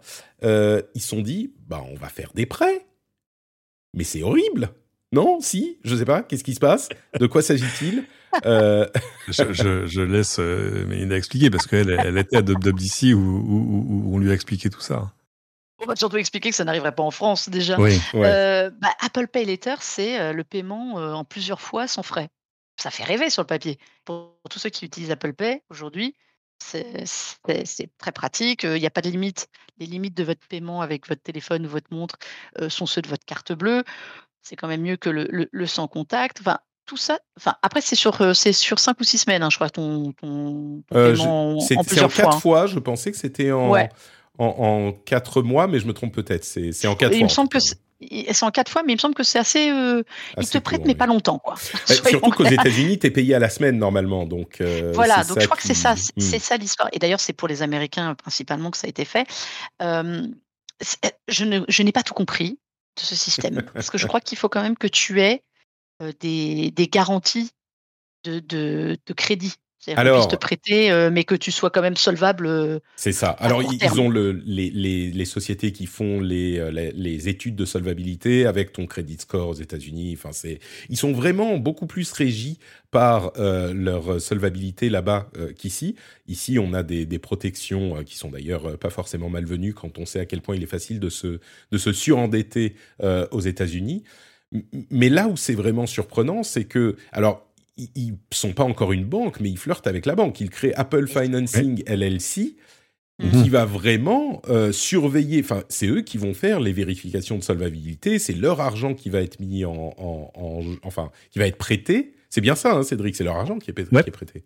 Oui, c'est ça. Mais dans la limite de 1000 dollars. Hein. Tu vas pas ah une maison avec quand même argent. 1000 dollars. Normal. Oui, des premières informations, c'est très flou hein, sur le. Pour le moment, ils ont été très très flous sur les contours du service, euh, genre qui a, qui a le droit. Euh. Mais euh, oui, enfin, tu sais, ils prêtent quand même avec d'énormes garanties, Apple. Hein. Ils, ont des fonds, mais quand même, l'idée, c'est pas de, de, poursuivre tous les gens qui vont tenter d'utiliser le service. Mais ils avaient déjà leur carte. Alors c'est pareil, nous c'est tout un système bancaire qu'on n'a pas, euh, qui ne propose pas en France, hein. euh, Apple Card, tout ça. Mais mais c'est intéressant de voir qu'il se positionne comme un acteur extérieur au système de banque, parce que là visiblement il n'y a aucun accord avec des banques, à la différence d'Apple Pay. qui Ils n'ont pas de, de, licence de, licence bancaire, eux-mêmes ne sont pas une, banque. Il y a quand même une relation un à la consommation. Hein. Ouais. C'est ça. Bah, c'est un, ça, c'est un paye en trois fois ou paye en quatre fois. Tu vois, c'est des choses qui existent chez nous euh, et qui existent beaucoup aux États-Unis. Euh, et on, voit d'ailleurs que les gens qui l'utilisent euh, ont un panier moyen qui est, je crois, 35% supérieur à ceux qui l'utilisent pas. Donc euh, forcément, ça, ça, ça, a beaucoup d'attrait pour beaucoup de gens. chez nous, il y a des, des startups, des sociétés financières qui font ça. Il y a Alma, il y en a d'autres qui te permettent de payer n'importe quel truc, tu vois, à partir de ton téléphone en trois fois sans frais. c'est intéressant, c'est à manier après avec précaution parce que ça, tu rentres dans une autre relation en, en tant que marque. C'est-à-dire que coup, Apple devient ton banquier. Mais il y a aussi une logique éminente. C'est euh, quels sont les, les marchés qu'Apple euh, poursuit de ses assiduités. Euh, ben, en gros, c'est les choses qui peuvent euh, rajouter 1000 milliards de dollars à sa valorisation. C'est-à-dire c'est la santé et, la, et la finance. C'est pas compliqué. Euh, tout le monde en est là, euh, donc euh, c'est intéressant. Mais mais je pense que là aussi, je pense qu'ils vont ils vont y aller doucement parce que si tu veux les premiers tweets, de, alors c'est la limite des 1000 euros fait que tu vas pas utiliser ça pour acheter une voiture, tu vois, tu vois, tu vas pas avoir des tweets en disant Apple est venu reprendre ma voiture. Euh, mais euh, parce que c'est compliqué sur ce que ce que ce que ça induit comme comme relation à la marque. Mais euh, mais c'est vrai qu'en termes de simplicité, ouais, Apple Pay, tiens, tu veux le payer en trois fois, oui, donne. Voilà, ça ça c'est la, la, promesse, elle est elle est assez évidente. L'Europe. Pardon, j'allais j'allais enchaîner. Tu voulais, vas-y, vas-y. Je te, non, je te... non, justement, je dis à, voir si ça a des chances d'arriver comme ça chez nous tout de suite, je, n'y pense pas un seul instant parce que c'est, on a trop de garanties euh, pour le coup. En France, sur les crédits à la consommation, on est quand même, on a la, la main euh, moins légère qu'aux États-Unis. C'est ça, c'est ça. Euh, je pense que ça sera, si ça arrive, c'est vraiment vraiment pas pour tout de suite. Même la carte est, pas arrivée, mais, mais mais par contre, effectivement, Goldman Sachs a encore un rôle dans ces histoires de pay later, mais beaucoup plus réduit que dans la carte euh, la carte Apple, Apple Card, euh, dont ils sont l'émetteur, si je ne me trompe pas. Euh, L'Europe, encore elle, là on ne parle pas de voiture électrique, mais de port de chargement sur les mobiles. Et alors, c'est pas encore voté par le Parlement, ça sera dans quelques mois, mais c'est une formalité, hein, a priori. Là, on est vraiment sur un accord qui entérine cette décision. Quelle décision? C'est le fait que tous les mobiles, tous les appareils mobiles, les téléphones, devront avoir un port de chargement USB-C à partir de l'automne 2024. Et évidemment, ça s'adresse essentiellement à Apple, qui est le dernier à ne pas avoir un, port de, chargement USB-C en utilisant le Lightning. Euh, ça suivra pour les ordinateurs mobiles euh, un ou deux ans après, mais au départ, c'est uniquement les, téléphones. Et de la même manière, pour les ordinateurs mobiles, je pense que la plupart d'entre eux sont euh, ou seront bientôt chargeables avec USB-C. bonne chose ou mauvaise chose? Cédric, Mélinda, je hmm. laisse la parole. Vas-y, Cédric. Alors c'est amusant, tout le monde se, se, concentre sur le fait que ah mais ça y est, Apple va être forcé de. Hmm. Mais non. ils vont leur faire refaire le coup de 2009.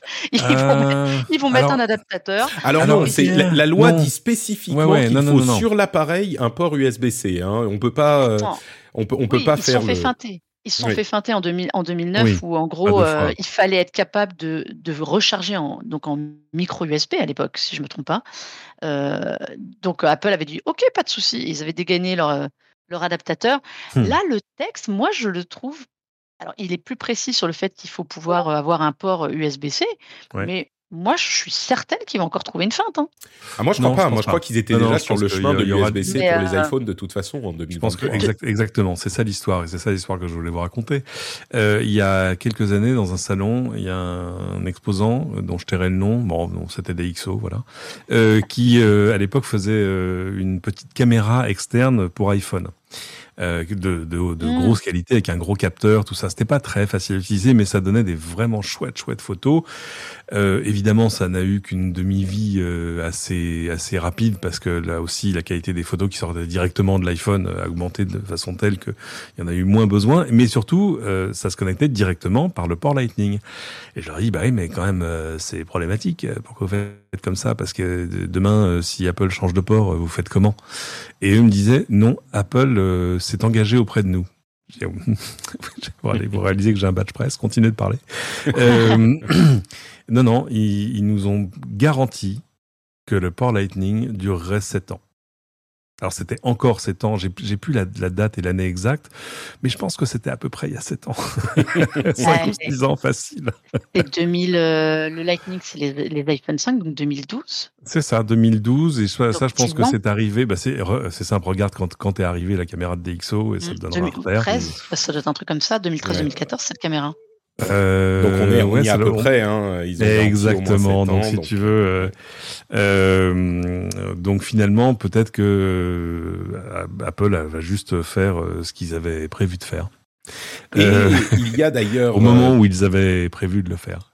Il y a une, une, une mention dans le texte sur l'absence de port, c'est-à-dire que si on fait un appareil qui est rechargeable uniquement par recharge sans fil, euh, et ben on n'est pas obligé d'avoir un, USB-C.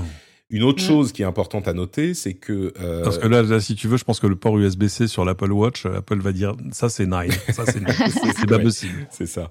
Euh, et, et l'autre chose qui est importante à noter, c'est que euh, la Commission s'est déjà engagée euh, en disant euh, on n'est pas marié à l'USB-C. S'il y a un autre standard qui arrive dans trois ans ou dans quatre ans et que toute l'industrie y passe et qu'il est efficace, ben on peut tout à fait changer la loi pour s'y adapter. C'est l'une des critiques qu'on fait souvent à ce genre de choses. Alors oui, évidemment, peut-être que ça mettra un petit peu plus d'inertie dans les changements, possiblement, mais euh, mhm. ils ont bien. Et d'ailleurs, tu mentionnais, Melinda, le, le micro USB à l'époque, il, y a, il y a quelques années.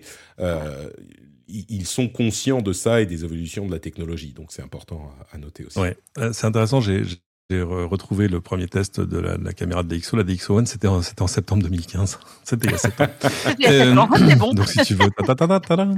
euh, mais alors, c'est la dernière partie de ce que tu disais, Patrick, qui pour moi pose problème. C'est-à-dire que, euh, OK, euh, unifions-nous autour d'un standard qui sait, qui sait de fait faire plein de trucs. Le problème, c'est qu'est-ce qu'on fait après? C'est-à-dire qu'est-ce qu'on est-ce qu'on attend que la Commission européenne nous dise voici le, ce, qu'est le standard du futur? Parce que la vie des standards, c'est quand même pas un truc si facile que ça. Pour être allé pendant des années, euh, tous les ans, à la conf développeur euh, d'Intel, qui était un, des endroits où vraiment se décident les standards du marché, tu vois? C'est-à-dire que qu'est-ce qui va être supporté euh, par les chipsets, par les constructeurs et par le reste? Euh, pendant des années, par exemple, je voyais des gens qui essayaient de pousser le, le wireless USB, l'USB sans fil, pour faire plein de trucs. C'était passionnant en termes de technologie. Bon, c'est jamais arrivé parce que bah, finalement, ça n'a pas trouvé sa place en termes de technologie, d'efficacité, de prix aussi, pourquoi pas. Euh, donc, comment se passe le passage à l'USB-D Tu vois ce que je veux dire? Euh, Est-ce qu'il faut que tout le monde se mette d'abord d'accord? Ça ça marche jamais comme ça la technologie. C'est-à-dire que il y en a un qui lance VHS, l'autre il lance Betamax, euh, les Français lancent V2000 parce que parce qu'on On n'est est pas les français. derniers parce qu'on n'est pas les derniers pour la déconne. Et euh, et puis après voilà le, le marché fait ses choix et, et finalement il y a un standard euh, qui euh, qui, euh, qui euh, remporte la mise et tout le monde s'aligne dessus. Mais là, s'il faut que tout le monde se mette d'abord d'accord pour aller taper à la, à la porte de la Commission européenne en disant alors finalement, je crois qu'on s'est mis là. Voilà, moi je suis, je suis un peu gêné par ça. C'est-à-dire que si demain Apple ou un autre, ou un Samsung, ou un Xiaomi, ou un machin, nous dit alors finalement, nous on a trouvé le, remplaçant de l'USB, euh, c'est un truc avec euh, deux micro-pins invisibles, machin, etc. Et voilà l'interface. Alors c'est tellement génial parce que, et on te dé- déroule les 42 raisons qui font que c'est génial. Euh, est-ce le, le, le danger de ce genre de choses, c'est toujours d'être un frein à l'innovation. C'est-à-dire que tout à coup, bah, tout le monde, tout le monde reste assis sur ses mains en disant, bah, on va attendre que la commission décide de quel est le prochain standard, mais ça peut pas vraiment fonctionner comme ça. Donc, standardiser aujourd'hui et encourager les gens à le faire, ok, super. Mais euh, j'ai envie de dire qu'on repousse à plus loin la gestion de l'avenir, quoi. On repousse à plus loin la gestion de l'avenir. J'aime beaucoup euh, la formule. C'est très poétique. Microsoft est également dans la gestion de l'avenir avec euh, son application Xbox TV pour les applications Samsung. Donc c'est Microsoft et Samsung qui sont dans, dans la gestion de l'avenir. Euh, C'est-à-dire qu'on va avoir un truc dont on parlait depuis longtemps, qu'on évoquait déjà avec Stadia, le service de jeux vidéo en streaming de Google, euh, qui va enfin arriver. C'est-à-dire que sur les télés Samsung, on aura une app Xbox qui pourra faire tourner tous vos jeux, euh, tous les jeux du Xbox Game Pass et même d'autres euh, à terme. Et donc, vous n'aurez pas besoin d'acheter une console ou un PC pour jouer à ces jeux-là, à partir du moment où vous avez la connexion qui, qui va bien. Euh, et vous pourrez même utiliser des manettes qui ne sont pas uniquement les manettes Xbox. Si vous avez une manette PlayStation, ça marche tout aussi bien.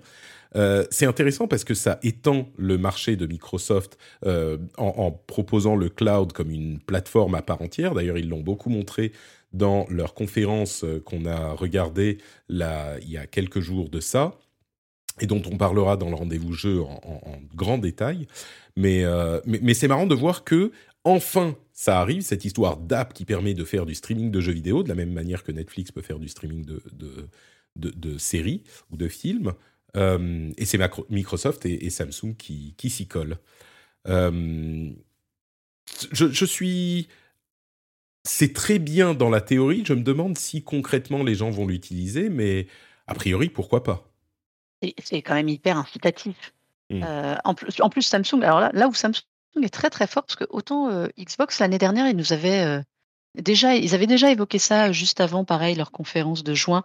Ils aiment bien faire ça, ils font beaucoup d'annonces euh, en amont euh, qui ne sont pas des jeux. Ils nous avaient, ils nous avaient déjà teasé ce- cette arrivée dans des télés, et tu sais aussi leur espèce de dongle euh, pour que tu connecterais en HDMI Mhm. à n'importe quel écran pour le coup, Ouais, pour pouvoir jouer sans console. dont ils ont Voilà. parlé et qu'ils ont repoussé là, qu'ils ouais. repensent, ouais. Mm. Et en gros, dématérialiser la console euh, pour jouer en cloud, pour jouer sur une autre télé, c'est quand même un truc qui, trotte dans leur tête depuis très très longtemps, qui là entre enfin en application. Alors, euh, le, Xbox Cloud Gaming, ça tourne plutôt pas mal. C'est pas la techno la plus fiable du marché pour le moment, mais ça tourne euh, sur les, smartphones et les tablettes. Là, ils arrivent chez Samsung, donc c'est quand même le plus gros constructeur de télé au monde. Alors certes, c'est sur les derniers modèles, hein, donc c'est les plus récents quand même. Il y a pas, ce ne sera pas sur toutes les télés, mais c'est quand même, je trouve que pour montrer ce qu'ils sont capables de faire, c'est énorme. Et puis Samsung, inversement, eux, sur leur télé, ils, ils lancent leur euh, Samsung euh, Gaming Hub, là, ou je ne sais plus dans quel sens c'est, où il y a quand même Stadia, GeForce Now, euh, Xbox maintenant, plus autre chose. Moi, je trouve que l'appel du pied aux joueurs qui n'ont pas euh, les dernières Xbox Series, c'est quand même pas mal. hein. Franchement, euh, je, je trouve que là- là-dessus, c'est intéressant. Ça va pas convertir des non-joueurs. Là-dessus, je te rejoins. Je suis pas sûr que ça convertisse des non-joueurs ou alors les plus curieux. Mais ceux qui n'arrivent pas à mettre la main sur les consoles de dernière génération, bah, c'est quand même euh, une alternative assez intéressante. Ouais. Il y, a, il y a une question effectivement de, de, de disponibilité, euh, ne serait-ce que ça, parce que le, le système de cloud gaming de Microsoft a été mis à jour sur la dernière version des consoles, les séries X. Donc Mm. euh, la qualité de l'image est, est vraiment, euh, est, est vraiment bonne. Euh, 12, 12 euros par mois, hein, max, quand même. C'est pas, c'est pas extré- extrêmement cher pour avoir accès à tout le catalogue du Game Pass, quand même, C'est ça. je trouve. Ouais, mais c'est amusant parce que ça pose, ça repose la question de- du début de la fin des consoles, quoi. Ouais. Ouais, qui, à mon avis, on n'y est pas du tout. Hein. Euh, Non, non. Une connexion, parce qu'il faut, faut toujours une bonne connexion, et ça déjà, ça, ça les, ça les pénalise limite, pas mal ouais. dans, de- Mm. à beaucoup d'endroits. Bien sûr. Non, et puis je pense que c'est c'est le genre de choses, les mine de rien, encore pour, euh, je dirais, une- au minimum euh, 15 ans, on aimerait bien avoir notre machine chez nous quand même pour être sûr que ça tourne bien, qu'il n'y a pas de petites... euh, tu vois, les, les, les gamers Mm. un petit peu assidus, euh, je les vois mal abandonner leur console euh, de sitôt. À, à terme, peut-être. Hein, les, on avait plein de joueurs PC qui disaient, moi, je veux acheter ma, mon CD chez moi. Aujourd'hui, plus personne, plus personne n'a un- CD, tout est dématérialisé. Mais euh, mais bon, moi je me vois pas abandonner ma console de sitôt, mais je suis peut-être old school. Euh, entre parenthèses, Microsoft a euh, fait du, du, du changement dans la division HoloLens en euh, alors renvoyant ou en se séparant d'Alex Kipman qui a été ac- accusé de, harcèlement, euh, qui était un type qui était assez visible, hein, euh, qui présentait justement HoloLens et qui était en charge de HoloLens depuis son, son lancement. Euh, mais HoloLens existe toujours et avec les rumeurs qu'on a de l'arrivée du, du, casque de réalité virtuelle slash augmentée d'Apple au premier trimestre 2023, selon Minchico. Euh, Peut-être qu'il reviendra sur le devant de la scène, mais en plus de ça, Microsoft a euh, publié un- une sorte de white paper ou de directive assez intéressante sur la syndicalisation euh, aux États-Unis et la manière dont ils traitent leurs employés qui est à, à des années-lumière de ce qui se passe dans la tech en général et qui semble être, euh, euh, euh, comment dire, moi j'ai l'impression qu'ils se rendent compte à quel point il est difficile d'attirer des ingénieurs et des talents en ce moment, surtout après le Great Resignation, euh, de, où, où les gens se disent, bah j'ai travaillé de chez moi pendant longtemps, maintenant je continue à travailler de chez moi, ce que je peux comprendre. Et, et du coup, ils se sentent obligés de se dire, bah, pour attirer les gens, il va falloir que idées révolutionnaires, qu'on les traite mieux, peut-être, potentiellement. Je pense ou ils se disent que c'est un sujet, euh, un sujet du moment et que ça fait bien aussi de, de l'avancer pour attirer euh, des jeunes notamment? Je- oui, bien sûr, mais, mais je pense que ça va leur Je dis coûter. ça, pour- je, me fais l'avocat du diable, hein, mais euh, Non, non, mais je pense qu'il y a de ça, il y a un peu de com aussi, mais ça va aussi leur coûter de l'argent. Concrètement, c'est à ça que ça revient au final.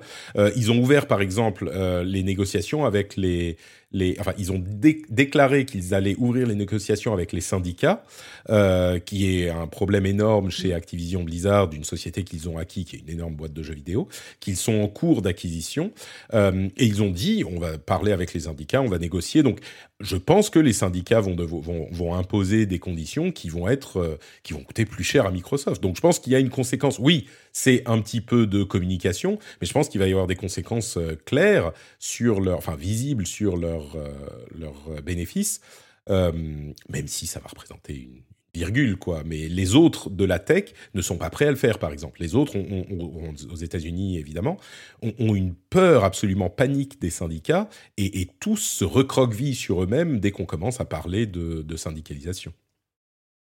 là je suis d'accord avec toi, c'est que on, vu de France, c'est vrai que les syndicats, c'est quand même des choses qui sont complètement ancrées euh, dans les esprits et les mœurs. Aux États-Unis, pas du tout. Chez Amazon, il y a eu des problèmes, il y a des problèmes partout, et je pense là, je rigole sur le côté communication de Microsoft, même si je pense que j'ai en partie raison sur le fait que, comme tu disais, ils ont besoin d'attirer des jeunes talents et que quand tu parles des sujets dans l'air du temps, ça aide beaucoup plus, mais que derrière, il y a un vrai besoin et qu'il n'y a pas une autre société pour moi aux États-Unis euh, qui peut faire ça. Enfin, un gros, à part, à part Microsoft. Chez Apple, euh, on sait qu'ils traînent un, un peu euh, des pieds aussi, et puis ils ont une autre culture d'entreprise qui fait que je pense que ce qu'ils diffusent dans les esprits fait que pour qu'il y ait des syndicats chez Apple, c'est pas gagné.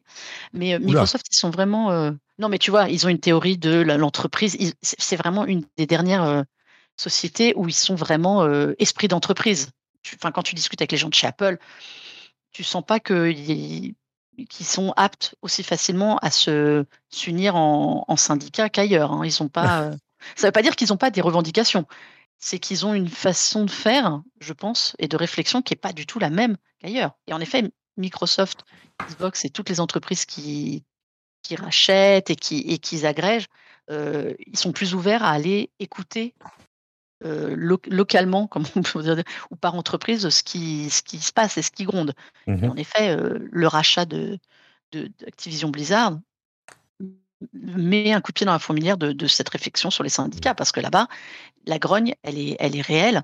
Et, et, ça peut derrière se diffuser à toute l'entreprise. Je pense mmh. qu'ils ont aussi intérêt à, à, quadriller ça très très vite et à poser eux leur vision, vision qui est positive pour les, pour les, les employés là-bas, de dire ok, on vous laissera faire et on vous écoute. Parce que si ça se diffuse et que c'est une gronde générale, c'est quand même autrement plus difficile à cadrer dans, dans des boîtes de cette ampleur-là. Puis en plus, ça fait bien vis-à-vis des autorités qui étudient le, problème de, le dossier. oui, de, de monopole et antitrust, ce genre de choses. Euh, est-ce qu'on. Je voulais conclure sur les NFT, mais je suis même pas sûr que, que j'ai envie avec. Euh, pas la force. Ouais, non, mais c'est vraiment. passe mon tour sur les NFT. En fait, je vais juste le mentionner rapidement. Il y a un jeu qui s'appelle Axie Infinity, qui est un petit peu le porte-étendard du euh, NFT dans le jeu vidéo, euh, et qui est des jeux basés sur les NFT qui sont censés vous amener la possibilité de gagner votre argent aux jeux, vidéo. Vous savez, cette idée du play to earn.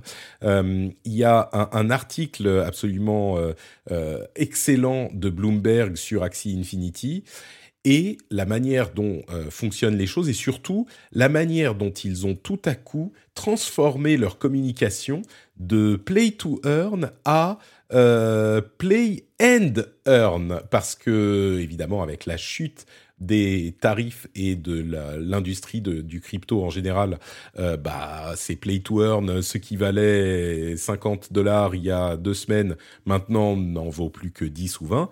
Donc, euh, les, comme partout ailleurs, euh, les investissements qu'ils ont fait, que les joueurs ont fait, se retrouvent en, enfin, ne plus valoir du tout l'argent qu'ils ont investi. Et, ce que je note également, qui est vraiment intéressant dans cet article, c'est la manière dont les gens qui jouent à euh, Axie Infinity le décrivent et disent oui, alors c'est sympa, c'est un petit jeu comme ça, euh, marrant.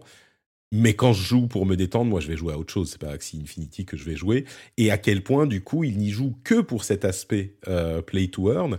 Et à quel point ça, solidifie ma croyance que les gens qui développent ce genre de jeu ne connaissent pas et ne comprennent pas euh, les jeux vidéo. Je ne sais pas si vous avez vu, il y avait il y a quelques jours euh, un, un, extrait d'un commentaire euh, sur LinkedIn, je crois, qui avait été posté par un, un, investisseur dans le monde des cryptos et du jeu vidéo, et des cryptos, des, NFT dans le jeu vidéo, euh, et même plus des jeux play to earn qui sont développés sur les blockchains et sur les, à base de NFT, plutôt que des développeurs de jeux qui sont en train d'intégrer des NFT. Mais donc cette personne décrivait une journée d'un joueur qui fait du play to earn en, décrivons la chose comme euh, un monde euh, idéal où les joueurs seraient super heureux. Et ce qu'il décrivait, uh-huh. C'était un cauchemar inimaginable pour n'importe quel joueur. C'est-à-dire que la base de, ces NFT et de, des, des, tokens et des monnaies était que on pouvait prendre des ressources acquises dans un jeu pour les utiliser dans un autre. Et donc il décrivait le parcours d'un joueur qui devait aller dans différents jeux pour acquérir certaines ressources, y jouer pendant euh, X temps, et puis utiliser ces ressources dans les autres jeux pour essayer d'obtenir d'autres trucs. Et du coup, ce que ça voulait dire, c'est que s'il y a un jeu auquel tu voulais jouer, pour obtenir quelque chose, il fallait aller dans un autre jeu et transformer les ressources dans un autre jeu pour enfin peut-être euh, réussir à aller, enfin, à, aller jouer au jeu auquel tu voulais jouer. Et enfin, dans les pourcentages de, de, de dans les pourcentages, il y avait des trucs qui avaient aucun sens, qui fonctionnaient pas. Et vraiment, ça me convainc que les jeux qui, les gens qui euh, poussent ces idées de jeux basés sur les NFT, de play to earn ne comprennent pas le jeu vidéo du tout. Euh, bref. Je suis mille fois d'accord avec toi. Ils ont oublié la notion principale qui était de jouer, en fait. Ouais, c'est ça, exactement, exactement. La base, la base. La base de leur réflexion n'était pas le jeu. Non, c'est ça. C'est ça. et, comme disait l'autre, quand ton seul outil est un marteau, tout se met à ressembler à un clou, tu vois. C'est exactement ça. C'est beau. Ah, bon. Bah écoutez, je pense qu'on a fait un beau tour d'horizon des actualités de, de la semaine dernière. Merci à tous les deux d'avoir été présents avec moi pour m'aider à, à débroussailler tout ça. Euh, si on veut vous retrouver ailleurs que dans le rendez-vous tech, euh, où peut-on aller, Cédric? Dis-nous tout. Euh, Cédric hein, sur Twitter et puis euh, et puis les doigts dans la prise. Euh, à chaque fois que qu'on enregistre ensemble, je me dis flûte, faut que je refasse un épisode des doigts dans la prise. Mais et là, je suis en retard. À chaque fois, en fait, tu es mon tu es mon petit mon petit lapin blanc. Tu sais, tu es ma fée clochette. Euh, genre, tu es en retard. Bon, voilà. Donc il y a un nouvel épisode qui qui va sortir. Ah si, on va faire un truc rigolo euh, début juillet. Il y a il y a il se trouve qu'il y a un club de, de possesseurs de Tesla en France et qui se rassemble. D'ordinaire, c'est pas à ma cam ce genre de truc, mais là, c'est vraiment rigolo. Et surtout là, ils vont se rassembler euh, à Clermont-Ferrand sur le, sur le circuit d'essai de Michelin. Donc on va enfin pouvoir faire vroom vroom avec nos jolies voitures et, euh, et puis euh, voilà voir plein de choses etc. Donc voilà si vous êtes à Clermont-Ferrand le 2 juillet, moi je dis ça je dis rien, venez sur le sur le circuit d'essai de, de, Michelin, ce sera ce sera rigolo. Mais merci Patrick de m'avoir permis de, de retrouver Mélinda parce qu'on a quand même travaillé ensemble pendant des années donc c'est toujours un plaisir. Mais oui toujours. Merci pour l'invitation. Mais, écoute-moi, vous pouvez me lire sur. Euh, ben, j'aime beaucoup discuter avec vous. En plus, j'apprends plein de choses. Et toi, sur les Tesla? Alors, je n'irai pas jusqu'à Clermont-Ferrand, hein, Cédric, tu m'en voudras pas. De toute façon, il faut, il, faut avoir, il faut, avoir, sa Tesla. Hein. C'est très fermé. Ouais, non, je suis pas admise au club encore. J'avoue, un permis, enfin. Bon. Ouais, c'est des trucs de folie, quoi. Mais écoute, moi, tu, vous pouvez venir euh, nous lire sur euh, Frandroid euh, tout le temps pour parler un peu de et puis le vendredi, sinon, sur, euh, dans le journal du hardware, sur le stream, la chaîne Twitch de Webedia. Et puis évidemment, ben, pour tous ceux qui veulent venir discuter tech et autres, euh, sur Twitter, Melinda underscore DS. Voilà, vous savez tout. Magnifique, les liens vers vos comptes Twitter seront dans les notes de l'émission, comme le lien vers le Patreon du rendez-vous tech, patreon.com slash rdvtech, hein, vous le connaissez, et euh, bah, toutes mes activités en ligne. Vous pouvez nous rejoindre sur le Discord, où on s'amuse bien, vous pouvez rejoindre le Twitch, où on stream généralement euh, chaque mardi midi le rendez-vous tech, et chaque jeudi midi le rendez-vous jeu. Alors là, c'était un peu compliqué, parce que je suis dans un nouveau setup, pas à la maison, tout ça, mais généralement, euh, c'est comme ça que ça se passe. Et puis, bah, quoi qu'il arrive, on sera de retour la semaine prochaine pour un nouvel épisode du Rendez-vous Jeu et on vous attend déjà là-bas, dans le futur. Euh, comment tu disais, euh, Cédric? C'est repousser la gestion à l'avenir on, a, repoussé à plus tard la gestion de l'avenir. C'est ça, très bien. Et, et ben nous, on gérera l'avenir dans une semaine dans le Rendez-vous Tech. Ciao à tous